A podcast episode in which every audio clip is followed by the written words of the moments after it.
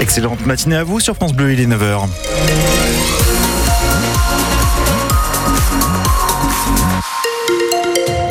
Le journal présenté par Jean-Baptiste Marie. Bonjour. Bonjour.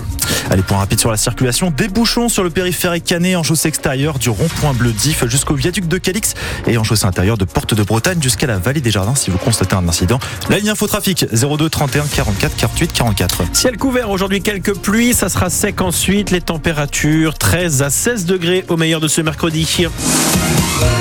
Le siège du ministère de la Justice est le lieu choisi pour l'hommage national à Robert Badinter, mort la semaine dernière à l'âge de 95 ans. La cérémonie place Vendôme à Paris sera présidée ce midi par Emmanuel Macron. Robert Badinter est l'artisan de l'abolition de la peine de mort en 1980 en France, mais aussi celui qui a pris de nombreuses décisions pour les conditions de détention des détenus, en initiant notamment des plans de réinsertion pour que la remise en liberté se prépare en amont, derrière les barreaux. 40 ans plus tard, ces programmes ont été développés dans les centres pénitentiaires de toute la France.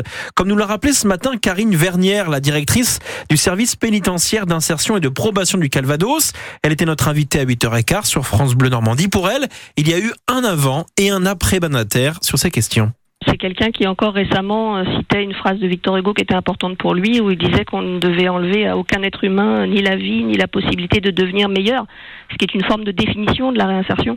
Et je pense que ça a guidé euh, tout son travail, euh, toute sa vie. Donc oui, forcément, ce, ce message-là, si, si ça a évidemment accompagné sa façon de travailler, ça n'a plus qu'à influencer notre travail, puisque nos, nos missions sont au cœur de ça. Quelles sont les activités vraiment essentielles qui favorisent cette réinsertion des détenus? Euh, Le travail, les soins, les actions culturelles, euh, l'école, tout ce qui fait la vie sociale, tout ce qui permet à la personne d'avoir une offre qui ressemble à celle de la cité, tout ça contribue à l'ouverture d'esprit et contribue à ce que la personne se sente insérée dans la société, même si elle est en prison. C'était Karine Vernière de l'administration pénitentiaire dans le Calvados. Interview à réécouter dans son intégralité sur francebleu.fr. Une grève illimitée à la clinique Saint-Martin à Caen a débuté ce matin à 7h. Préavis déposé par la CGT, l'UNSA et la CFDT de cet hôpital privé qui est situé dans le quartier du mémorial de Caen. Les salariés réclament notamment une hausse des salaires de 10% net. Une revendication qui n'est pas entendue par la direction. C'est en tout cas ce qu'affirment les trois syndicats dans un communiqué. Dans l'Orne, c'est la carte scolaire qui fait grincer des dents, celle des enseignants des parents d'élèves, mais aussi des élus qui dénoncent la fermeture à la rentrée prochaine de 20 classes dans le primaire et la suppression de 21 postes d'enseignants. Une réorganisation liée à la baisse des effectifs à l'école. 301 élèves en moins à partir de septembre, justifie le directeur académique des services de l'éducation nationale de l'Orne. C'est à retrouver plus en détail sur notre site francebleu.fr. Les collégiens et lycéens de Normandie poursuivent leur travail sur 15 vétérans de la bataille de Normandie. Oui, ils réaliseront avec les équipes de France Bleu un podcast qui racontera l'histoire de ces hommes et femmes qui ont joué un rôle dans la Seconde Guerre mondiale. Après des collégiens de Courseul-sur-Mer hier, nous allons à Lisieux ce matin au lycée Gambier où la classe de Terminal 6 travaille sur le parcours de René Elfter, un Alsacien malgré nous, incorporé de force dans une division allemande SS alors qu'il n'a que 17 ans. Il avait déserté ensuite près d'Alençon avant de rejoindre les troupes françaises du maréchal Leclerc.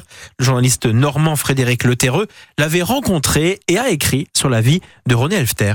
C'est des hommes ordinaires confrontés à un moment de leur vie à une histoire extraordinaire. Alors il m'a raconté cette petite partie de sa vie parce que moi quand je l'avais rencontré, René avait 80 ans. je, je pense qu'il a très mal vécu comme ses co-religionnaires, ses frères d'armes, euh, le manque de reconnaissance de l'État français, de ces gamins qui se retrouvent, alors a fortiori en ce qui le concerne, puisqu'il est dans la plus détestable des unités allemandes, qui est la deuxième SS. Ils sont embarqués euh, dans cette histoire malgré eux. D'ailleurs, on les appelle les malgré nous. Ils sont 130 000.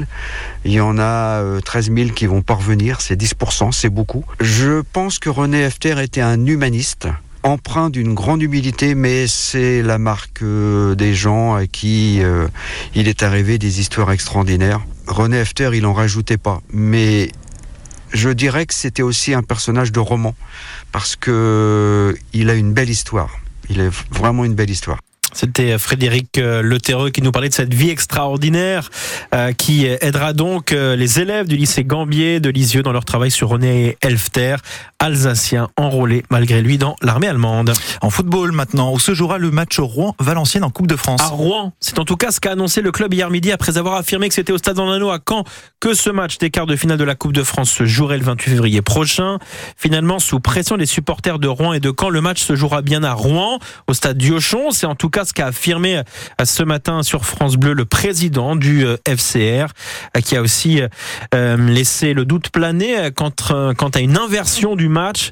Si jamais le stade de Rouen n'est pas homologué, c'est à Valenciennes que se déroulerait donc cette rencontre de Coupe de France à la fin du mois. Le foot encore avec la Ligue des Champions, huitième de finale aller. Le PSG reçoit les Espagnols du Real Sociedad à 21h. Hier soir, le Real Madrid a battu Leipzig 1-0 en Allemagne.